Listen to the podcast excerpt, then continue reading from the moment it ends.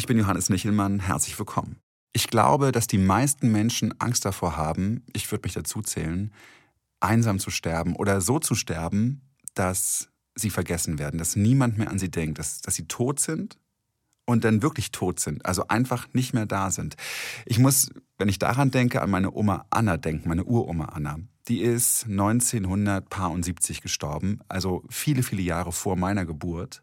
Und ich habe das Gefühl aus den Erzählungen meiner Oma, dass ich diese Frau wirklich gekannt habe, ihren Humor, ihren Witz, ihre strengen Seiten. Diese Frau wird so lange leben auf eine Art, wie ich mich an sie erinnere. Und vielleicht sind das noch ein paar Jahrzehnte. Das heißt, sie hat sich selbst sehr, sehr weit überlebt. Und das ist eigentlich großartig. Aber es gibt unendlich viele Menschen in Berlin, die dieses Glück vielleicht nicht haben, die vergessen werden, die niemanden haben, der zu ihrer Beerdigung kommt. Und die werden beerdigt von Leuten wie Hartmut Woite. Er ist der Billigbestatter. Wenn niemand mehr an dich denkt, dann bist du wirklich tot. Niemand weiß, wo Mozart liegt. Aber sieben Milliarden Menschen kennen Mozart. Und das ist eben die Kunst, so zu leben, dass sich immer wieder jemand an dich erinnert. Aber die paar Tausend, die wir hier beerdigen, da denkt niemand mehr. Hier bei Deep Doku von RBB Kultur geht es heute um den einsamen Tod in Berlin und darum, was es eigentlich kostet, in Berlin zu sterben. Die Geschichte erzählt euch Marc Bädorf.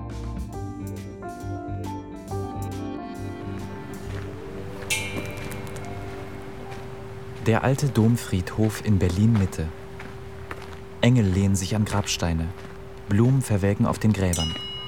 Am Eingang hängt ein Schild, auf dem die Beerdigungen des heutigen Tages angekündigt werden. 8 Uhr Eva M. 8.45 Uhr Frank K. 9.30 Uhr Wolfgang B. 10.15 Uhr Juris N. 11 Uhr Elvira T. An der Kapelle im Herzen des Friedhofs steht ein Mann im schwarzen Anzug. Bernd Simon, der Urnenträger. Heute wird er insgesamt zehn Menschen bestatten, alle 45 Minuten eine andere Person. Das ist sein übliches tägliches Pensum. Es ist 11 Uhr morgens. Simon hat bereits die fünfte Urne in der Kapelle aufgestellt.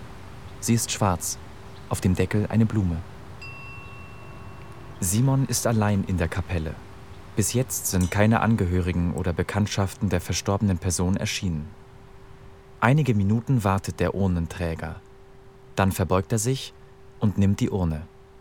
Das ist der letzte Abschied. Ohne Glockengeläut und ohne Tränen.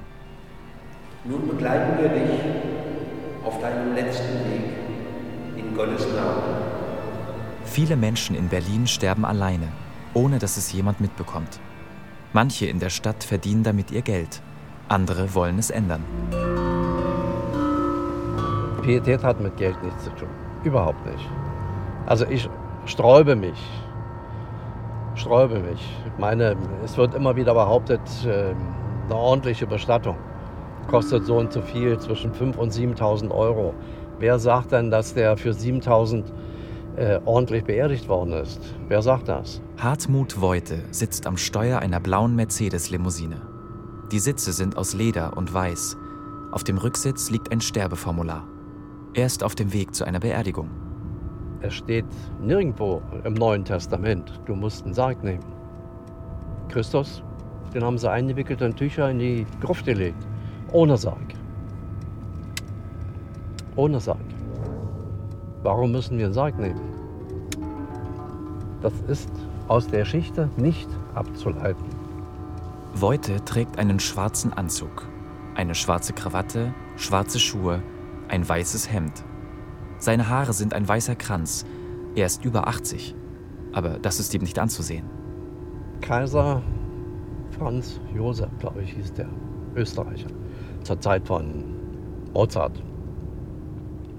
Er hatte Angst, dass durch die vielen Särge, die gebraucht werden für die Verstorbenen seiner österreichischen Untertanen, die Wälder, in denen er zur Jagd ging, er war ein passionierter Jäger, dass die im Laufe der Zeit abgeholzt werden und sein Wild, Jagdwild kein Wald mehr hat.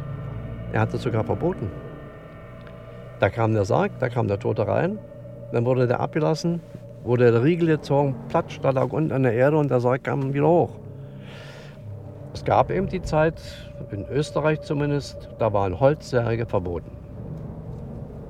Irgendjemand hat das wieder aufgehoben, weil sie plötzlich zu viel Wald hatten oder weil der nächste Kaiser nicht so gerne jagen ging. Ich weiß es nicht. Es gibt niemanden, der so viele Menschen in Berlin so günstig unter die Erde bringt wie Hartmut Woite.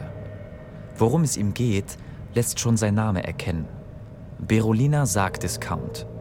Woite ist Billigbestatter. Beisetzungen und Beerdigungen bietet er für ein paar hundert Euro an. Natürlich, der Sarg ist die Komponente, wo der Bestatter am meisten verdient. Es ist so. Es ist so. Der Sarg wird geliefert, dann kommt der Preis drauf. Träger, Redner, ähm, da verdient der Bestatter ein paar Euro, aber nicht die Menge. Dennoch, diese Leute müssen ja bezahlt werden. Ähm, das ist nicht die Welt. Am Sarg verdient der Kollege, genau wie wir, da machen wir den größten Schnitt dran. Ist so. Und da spricht jemand von Pietät. Wir sprechen nur über Geld. Voite ist angekommen. Die Beerdigung findet auf einem ruhig gelegenen, grünen Friedhof statt. Eine kleine Feier. Sechs Leute, die Schwester der Verstorbenen. So günstig wie möglich. Wie Sie möchten. Also ich würde das als eine Geste empfinden. Man hat die Rose, nimmt, der hält die in der Hand.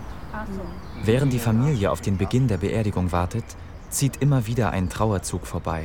Von links nach rechts, von rechts nach links. Der einzige Luxus, den sich die Familie erlaubt hat, ist ein Trauerreden. Eine Krawatte haben Sie bei? Nein, heute nicht. Heute gibt es keine Krawatte. Richtig, Sommer brauchen wir nicht. Sonst Wer bestimmt das? Das bestimme ich, bin der Trauerredner. So, haben Sie sonst noch Fragen? Das war die Frage. Okay, super. Der Trauerredner trägt nicht nur keine Krawatte, er hat auch Tonschuhe mit weißer Sohle an. Das missfällt Voite.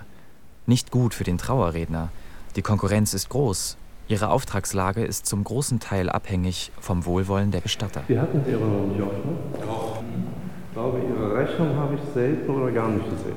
Das kann schon sein, das kann sein. Ja, ich weiß das.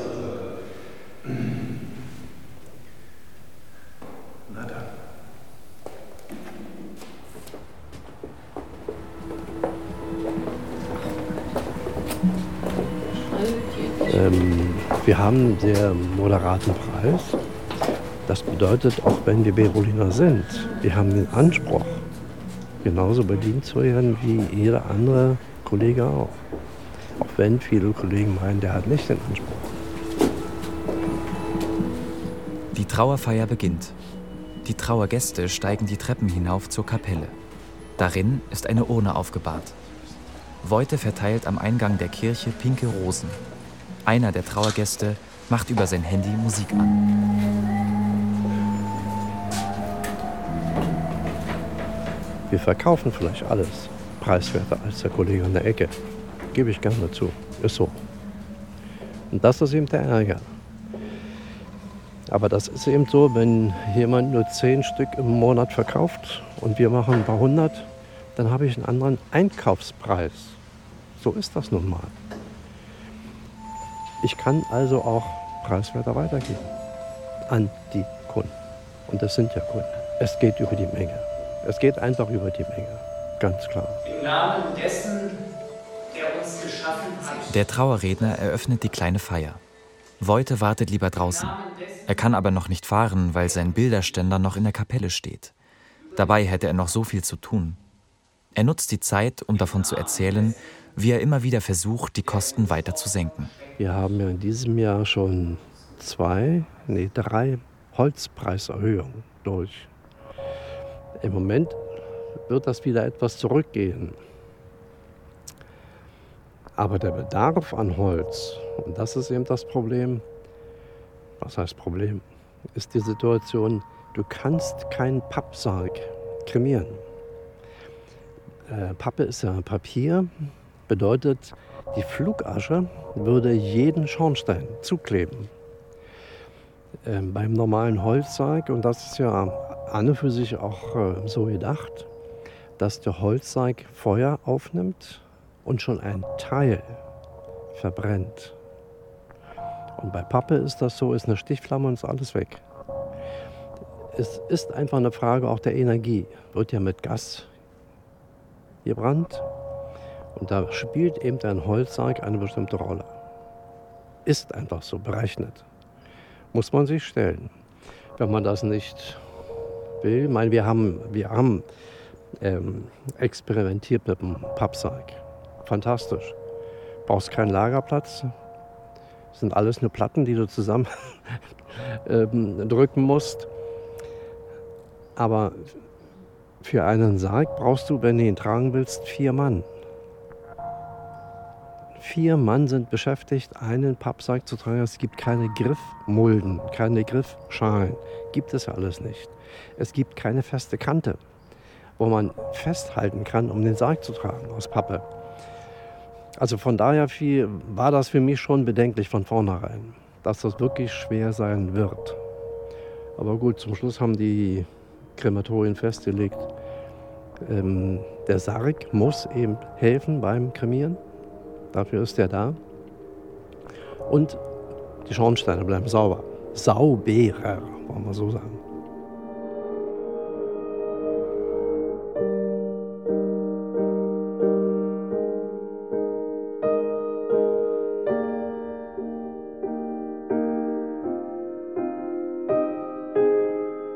Stop all the clocks.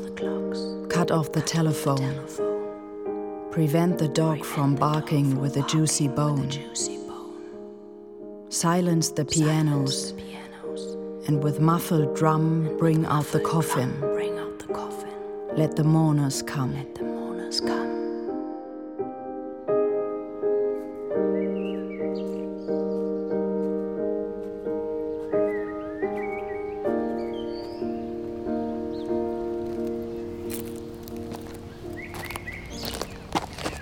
Berlin-Mitte führt Galina Kalugina, die Friedhofsleiterin, über den alten Domfriedhof.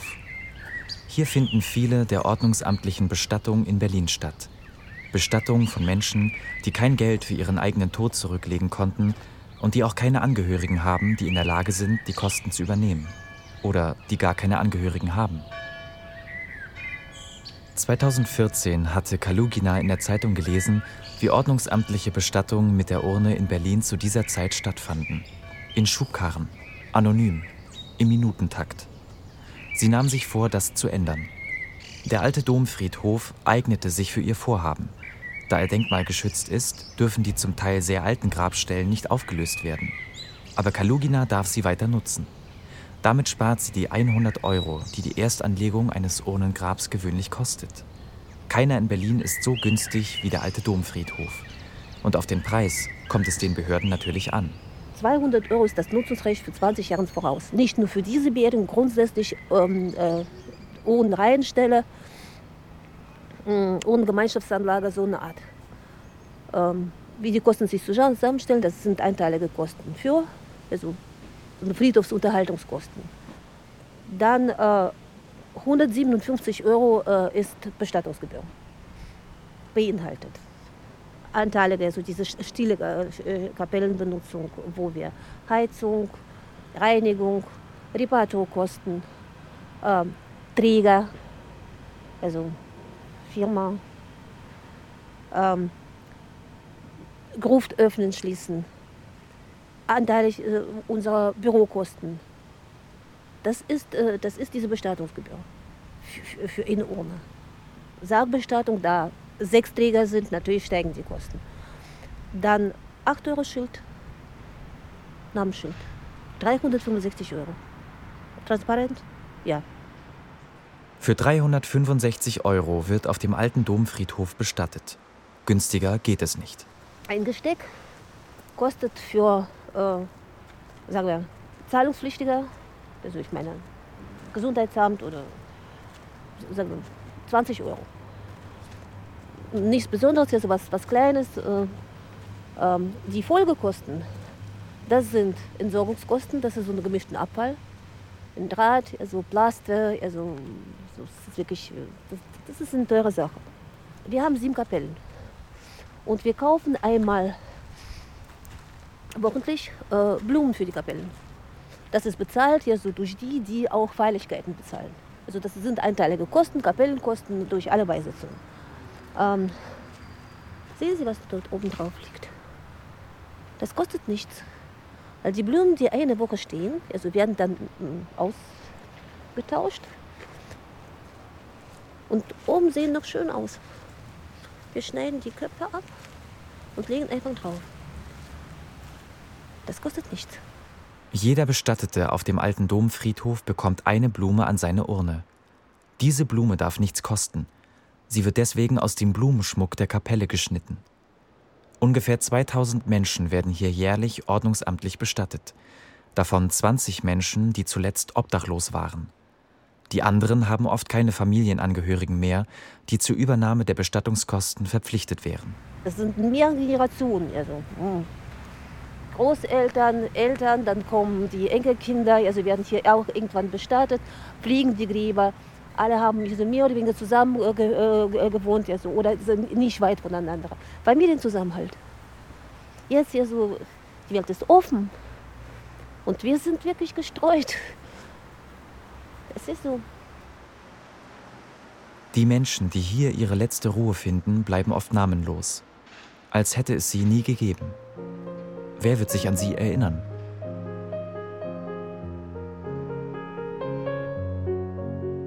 Let aeroplanes circle moaning overhead, scribbling on the sky the message, He is dead.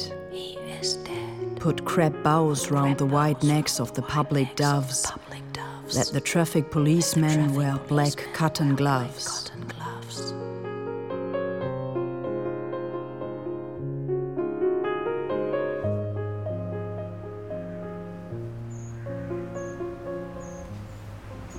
Der Friedhof am Hallischen Tor in Berlin-Kreuzberg. Das ist hier unser zweites Grab, weil die erste Grabstelle jetzt mit 48 beerdigten Personen äh, gefüllt ist, haben wir noch ein, eine zweite Grabstelle eingerichtet, in der jetzt acht Menschen begraben sind.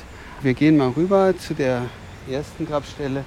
Da sieht man noch stärker die Intention des Grabes.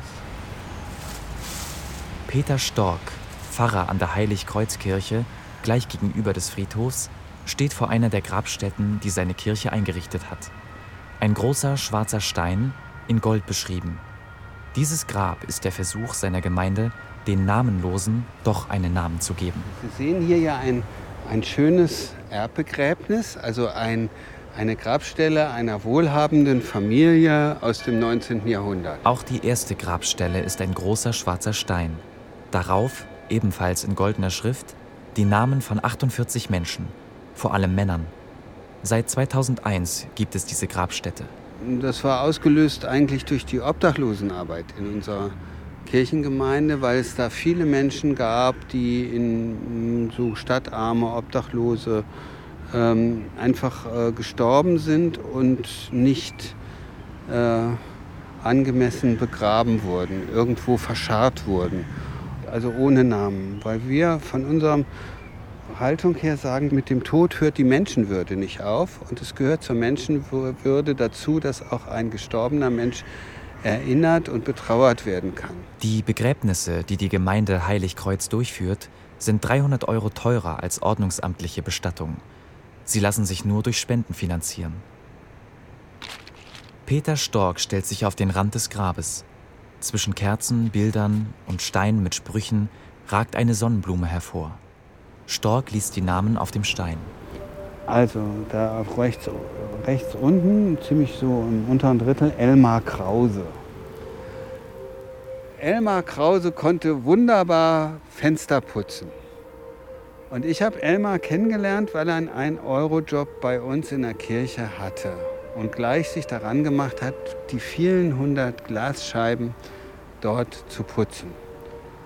Und Elmar war ein sehr großer, hagerer, schlanker Mann, kam aus Westfalen, aus dem Raum Bielefeld und sagte, ja, habe halt Sozialhilfe, muss jetzt einen 1-Euro-Job machen. Und das machte er mit großer Gewissenhaftigkeit, weil er sich auch ganz wohl fühlte und sagte, ja, das ist hier nötig. Sieht ja furchtbar aus, diese Scheiben hier. Und Elmar, ähm, ich kannte eigentlich Elmar dann immer nur aus den Arbeitsbezügen, aber nie, was eigentlich noch, was er noch konnte. Und dann einmal hat mich Elmar eingeladen und da kam ich wirklich aus dem Staunen nicht heraus. In seiner Einzimmerwohnung gab es jede Menge von ihm gestaltete Kunst. Und zwar war er ein Metallkünstler. Er hat alles zusammengeschweißt, zusammengelötet und geklebt, was überhaupt aus Metall sein könnte und hatte wirklich fantastische Regale, schiefe Tische, aber die wirklich inspirierend waren. Äh, äh, geschweißte Stühle, keiner war wie der andere und äh, diese Wohnung ein einziges Atelier und etwas zum Staunen. Und da kam ich aus dem Staunen auch nicht raus, weil das habe ich ihm natürlich nicht zugetraut, weil ich kannte ihn ja nur als 1-Euro-Jobber und merkte, ich, man steckt die Menschen doch sehr in äh, einzelne Schubladen. Emma hat sich dann auch manchmal beschwert, dass, äh, dass er gesagt hat, ja, als Künstler werde ich gar nicht ernst genommen und äh, wahrgenommen und wie kann ich denn sichtbar werden? Und dann haben wir hier noch so ein Kulturzentrum für Stadtarme, da hat er mal eine Ausstellung dann gemacht und so. Aber Emma ähm, war dann auch, als er gar keinen 1-Euro-Job mehr gekriegt hat, weil die sind auch begrenzt, kam er immer wieder und wir haben dann so alle möglichen Konstruktionen gemacht, dass er sich noch ein bisschen was dazu verdienen konnte. Aber er kam auch immer so vorbei und ähm, ja, war dann sehr anhänglich und kriegte dann auch eine Krebserkrankung, die spät ähm, entdeckt wurde und starb dann sehr schnell. Und äh, andere, die er in der Kirche kennengelernt haben, haben sich dann auch noch um ihn gekümmert. Und dann war klar, Elmar wird auch hier beerdigt. Stork kennt alle Namen, die hier eingraviert sind.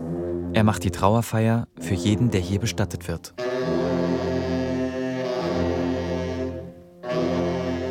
Beisetzungen sind auch sehr interessant. Also muss man sagen, wir machen eben nur eine kurze Feier in der Halle und sind dann äh, hier äh, am Grab und wir haben auch so, äh, wir haben auch teilweise Musiker, die so auch jetzt, wenn es eine Obdachlosenfeier ist, aus der Musikerszene kommen oder wir hatten jetzt jemanden aus dem Wohnheim, äh, der war aber, kam so aus der Punker Hausbesetzer-Szene und dann waren hier die ganzen alten Kumpels äh, da und die haben dann auch noch mal hier eine kleine Punk-Session mit so einem schrabbeligen Verstärker und so einer, einer, furchtbar klingenden Box. Haben die richtig Krach gemacht nochmal. Und das war irgendwie auch so toll. Das war wie so ein Protest gegen den Tod. Ja? so einfach so, so eine Lebensäußerung.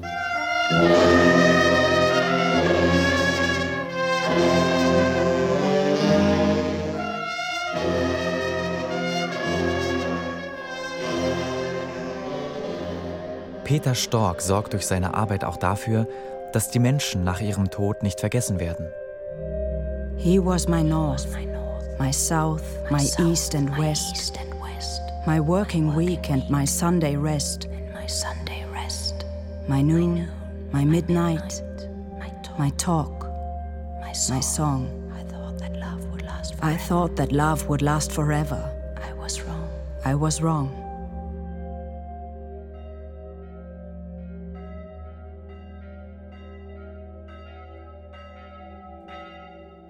Billigbestatter Hartmut Woite räumt die Kapelle aus, während die kleine Trauergemeinde auf dem Weg zum Ohnengrab ist. Er bläst die Kerzen aus, fährt seinen Bilderständer zusammen. Woite ist ein Selfmade Man und sein Geschäft ist der Tod armer und oft einsamer Menschen. Ich brauchte immer Geld, habe nachts bei Springer gearbeitet, habe Papiere, also Zeitungen gestapelt. Aus der Maschine gebunden, immer übereinander. Und da war einer, der sagte, du brauchst ja immer Geld. Ich sage, ja. Morgen früh kommen wir dahin, stand beim Bestatter vor der Tür und habe damals schon 15 D-Mark auf die Hand gekriegt. War unglaublich viel Geld. Unglaublich viel Geld zu dieser Zeit. Ja, irgendwann hat er gesagt, du wolltest, ich möchte in Urlaub gehen. Wir probieren mal, ob du meinen Stuhl einnehmen kannst und meine Firma machst für 14 Tage. Gut, habe ich mich hingesetzt. Er hat mir erklärt, was ich machen muss. Wir haben so die Fragen mehrmals durchgespielt. Und er als Insider wusste genau, wo ich vielleicht keine Antwort hätte. Wir haben es ein paar Mal gemacht und er sagte es in Ordnung, wir fahren 14 Tage in Urlaub. Er rief jeden Tag an, sagte, ja, das und das habe ich gemacht. Alles in Ordnung? Ja. Als er zurückkam, sein Auto hat mir auch gefallen. Ich gesagt, dann kannst du es alleine machen.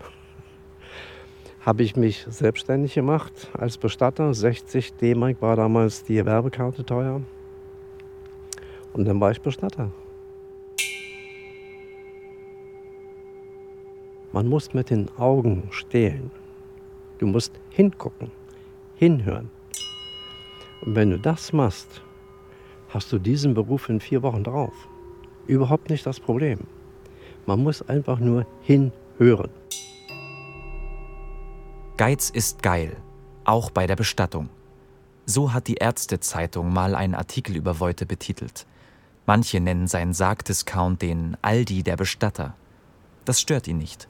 Das war ja die Idee, als er vor 50 Jahren damit anfing. Das war so der Umbruch vom Einzelhandelsgeschäft. Der erste Aldi. Groß. Preiswert. Es war alles da. Sie haben alles abgedeckt. Also war die Frage, ob man das auf dieser Ebene nicht auch kann. Weil in der Nähe von mir gab es eine Schraubenzentrale. Du musstest nur selber rausnehmen. Hast alles gekriegt. Großkauf. War die Frage, geht das? Geht das nicht? Gut. Wir haben tatsächlich im Moment oder zum Anfang recht am Minimum gelebt, bis sich das rumgesprochen hat. Natürlich ist das Billigsein Voites Geschäftsmodell. Weil er billig ist, macht er Masse. Weil er Masse macht, verdient er Geld. Alles ist kalkuliert, ausgerechnet bis auf den letzten Cent. Seine tiefste Überzeugung lautet, Bestatten muss nicht teuer sein. Wenn der Bestatter den Kunden richtig bearbeitet, kann der Bestatter bestimmen, was verkauft wird. Es ist so, gibt so geschickte Fragen, ähm, wo die Angehörigen sofort sagen, ja, das machen wir. Wir kriegen viele Rechnungen. Da stehen Posten drauf, die ich noch nie gehört habe, die ich auch nie benutze, weil ich sie nicht kannte. Jetzt kenne ich sie, weil ein Kollege die erfunden hat. Das ist es ist so irre. Bloß der Kunde, der reinkommt, kennt das Gewerbe nicht. Und wenn du das gut erklärst, verkauft er dir alles. Der verkauft alles, weil es nicht anders geht. Bei einer Urne hier, gut, sie haben keine Schmuckurne, Aschenkapsel. Der Spruch, wenn dann die Aschenkapsel ins Loch plumpst, hört sich doch komisch an. Also nimmst du eine Schmuckurne. Äh, dieser Verkäufer hier hat das Wort nicht benutzt, diesen Satz. Sie haben keine Schmuckurne. Normalerweise sind da Bänder dran und die Urne wird langsam abgesenkt. Hier nicht. Aber er hat eben nicht gesagt, ne, plumpst das ins Loch. Aber wenn du das dann hörst, da plumpst irgend, dann sagst du gut. Und wenn es nur eine einfache Schmuckurne ist, dann nimmst du eine. Gibt immer irgendetwas, womit man Geld machen kann. Es gäbe viele Menschen in Berlin, meint er, die sich eine Bestattung nicht leisten könnten. Noch bis zum Ende des Jahres 2003 bekam jeder Deutsche ein gesetzliches Sterbegeld. Hinterbliebene erhielten im Todesfall finanzielle Unterstützung, um die Bestattungskosten einer würdigen Beerdigung für die Verstorbenen tragen zu können. 2004 wurde das Sterbegeld ersatzlos gestrichen, erzählt Voite später im Auto. Aber das wurde lange, jahrzehntelang vorbereitet. Es war nicht von jetzt auf gleich, sondern es wurde immer wieder kommuniziert, dass eben das Sterbegeld X dann einfach wegbricht, weil die Krankenkassen das einfach nicht tragen können. Und da haben sie dann gesagt, gut, Sterbegeld ist dann Stichtag weg. Man hat also Zeit gehabt, 10 oder 15 Jahre im Voraus eine Sterbegeldversicherung sich anzulegen. Aber von dem bisschen Rente, das die kriegen, noch eine Sterbeversicherung zu bezahlen, ist eine Illusion. Sie wissen nicht, was sie tun. Von 1000 Euro Miete zahlen, leben und dann noch auch eine Vermögensleistung aufzubauen. Ein Sparvertrag oder wie soll das gehen? Eine Erdbestattung kostet bei Voite ab 680 Euro. Eine Feuerbestattung ab 888 Euro. Er lässt in Berlin und Tschechien kremieren. Und in Tschechien ist es eben preiswerter für uns. Wir können einen kompakten Preis abgeben. Den kann man ja kalkulieren dann. Äh, das Kremieren ist tatsächlich in Tschechien preiswerter. Das ist einfach so. Ob die nun, gut, ich glaube, in Tschechien gibt es nicht diese CO2-Steuer, die haben das nicht. Noch haben sie ausreichend Gas. Mal sehen, wie lange es in Berlin noch reicht. Voite holt zudem alle verstorbenen Menschen in Berlin ab, bei denen auf den ersten Blick keine Angehörigen zu finden sind. Die Ausschreibung dafür hat er schon dreimal in Folge gewonnen.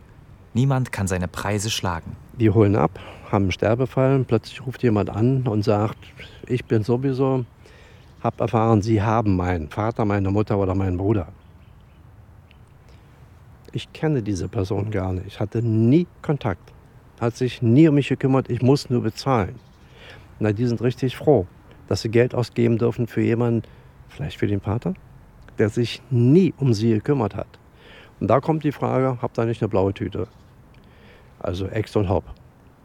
Äh, weil sie wissen, eine Beerdigung kostet Geld. Voite steigt zurück ins Auto. Im Kofferraum liegen Stapel von Dokumenten zu Verstorbenen, die Voite nun zu Standesämtern bringen muss. Wenn sich keine Angehörigen melden, wenn Menschen alleine sterben, übernimmt Voite die ordnungsamtliche Bestattung. Die Zahlen steigen. Im vergangenen Jahr hat er 2400 ordnungsamtliche Bestattungen durchgeführt. Dieses Jahr sind es schon Anfang August 1800. Es ist unglaublich, was wir an Material und auch Menschen verschleißen. Die Mitarbeiter von uns, die acht Stunden, und wir haben ja ein paar, die arbeiten dann bis abends 21 oder zum Wochenende. Äh, nachts haben wir einen Subunternehmer, der für uns arbeitet. Die sind völlig fertig. Aus der Bestatterinung ist Voite schon lange geflogen. Man stört sich an seinen Versuchen, überall den günstigsten Weg zu finden. Ob ich Feinde habe? Na nur. Es gibt viele Kollegen, ähm, die grüßen mich nicht, wenn sie mich auf dem Friedhof treffen. Gut, ich habe in einer Talkshow mal gesagt, dass die Berliner, es ging um die Berliner Bestatter, bestechen. Ähm, ich habe auch Kronzeugen mitgebracht. Die haben zugegeben, dass eben Geld regelmäßig geflossen ist. Regelmäßig. Aber es sind eben Summen dabei aufgerufen worden. Wie gesagt, beim Sargdiskont könnte ich das nicht. Es wurden damals zur D-Mark-Zeit bis zu 250 D-Mark bar auf die Hand verlangt. Und wenn du nicht mitmachst, bist du draußen. Wofür dann? Für eine Leiche. Wenn das ein Polizist, Arzt oder Krankenschwester oder oder oder sagt äh, oder Pflegepersonal, dann glaubt man dem. Also nehmen Sie dann den Kollegen A oder B. Ich meine, wir haben ja auch Kollegen, die sind so dick, die haben eigene Pflegeheime. Und wenn du nicht dort bei dem Kollegen einen Vorvertrag machst, kriegst du keinen Platz in diesem Pflegeheim. Auch das gibt es in Berlin. Spricht man nicht drüber, aber so ist es. Voite hält an einer Ampel, an einer Ecke ein Bestattungsgeschäft, vor der Tür zwei kleine Bäume mit weißen Blüten, im Schaufenster schwarze, goldene, silberne Urnen. Und der Bestatter nimmt eben nur Menschen auf, die eben bei ihm einen Vorvertrag haben. Der schafft also seine eigenen Kunden. Ist doch eine komfortable Richtung, oder? ja, ist so. Lacht nicht. Es ist Tatsache so, dass jeder versucht, irgendwo an das goldene Kalb ranzukommen. Jeder auf seine Weise. The stars are not wanted now. Put out everyone. Pack up the moon and dismantle the sun. Pour away the ocean and sweep up the wood. For nothing now can ever come to any good.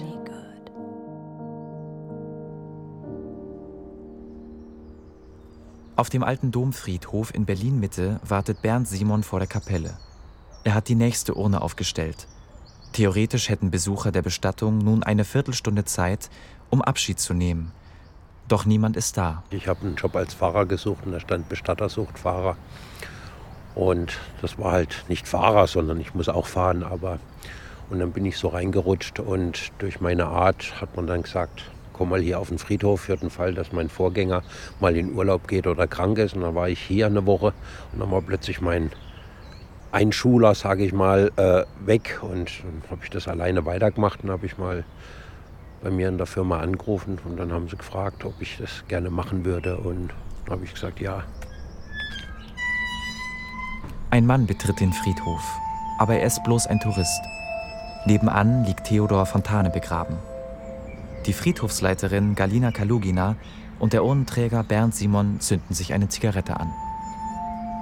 Ich habe einen Anruf gehabt, die Tochter wurde gefunden und in dem Fall, also sie ist bestattungspflichtig und sie sollte eigentlich die Kosten tragen, die damals das Amt getragen hat. Dann hat sie angerufen, hat wirklich, hat sich so, so aufgeregt. Sie war wirklich sauer und meinte, mein, so, ich erfahre erst jetzt, dass mein Vater vor fast zwei Jahren verstorben ist. Und sie war irgendwo in Argentinien. Das heißt, also, es gab keine Telefonnummer, kein Kontakt. Nach zwei Jahren also hat sie durch reinen Zufall erfahren, dass der Vater verstorben ist. Ich habe schon drei Fälle in den drei Jahren gehabt, wo die Angehörigen erst nach der Bestattung kamen, weil sie nichts erfahren haben. Und das, sage ich mal, von meiner Meinung her, ich weiß es nicht, lässt sehr zu wünschen übrig, was man da auf den Ämtern ändern könnte. Wie kommt dazu, dass die Familie also nicht äh, keinen Kontakt miteinander hat? Ja. Also nachträglich, wenn ein Sterbefall eintritt, äh, dann sucht man nach jemandem, so man sagen kann, also, dann, dann sind alle schuld. Gott, also Ämtern, ja. alle.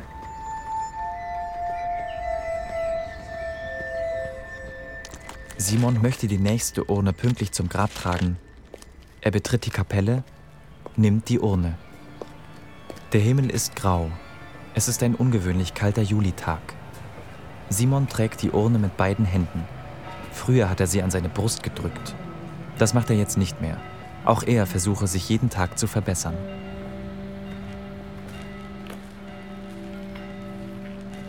Das Grab ist schon ausgehoben. Ein kleines Loch. Darüber eine grüne Decke. Über dem Grab eine riesige Wand aus Beton. Ein Überbleibsel.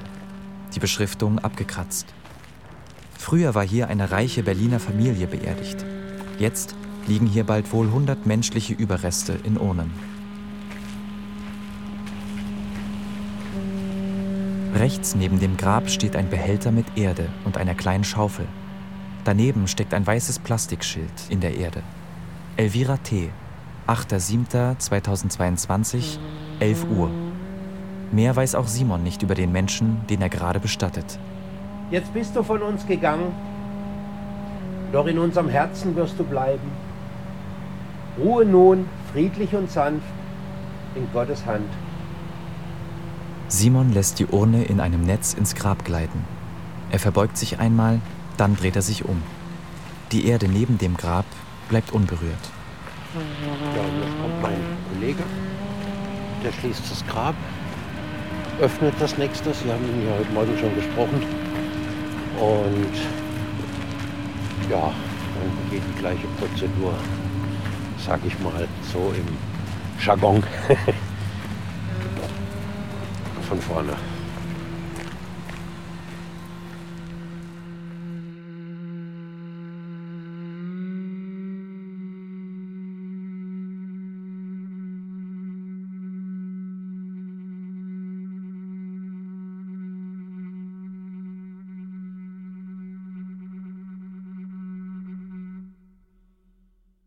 Diese Geschichte hat euch Marc Badoff erzählt, die Regie hat Roman Neumann geführt. Und wenn ihr Ideen habt für Geschichten bei Deep Doku, sagt uns, was euch interessiert. Schreibt uns an deepdoku.rbbkultur.de. Und zum Schluss noch ein Podcast-Tipp, der sehr zu der Folge passt, die ihr gerade gehört habt. Unser Radio 1-Kollege Erik Wrede, der spricht in seinem Podcast The End mit vielen verschiedenen Gästen über die Themen Tod und Sterben. Er selbst ist Bestatter und hat deshalb auch einen ganz besonderen Umgang mit Trauerarbeit. In der neuesten Folge spricht er mit dem Sendung mit der Mausmacher und Moderator Ralf Kaspers über dessen Umgang mit dem Thema und wie er den frühen Tod seines Vaters verarbeitet hat. The End gibt's in der ARD Audiothek und überall da, wo es Podcasts gibt. Und übrigens unseren Podcast auch. Findet ihr auch in der ARD Audiothek und neue Folgen von Deep Doku, die gibt es immer mittwochs.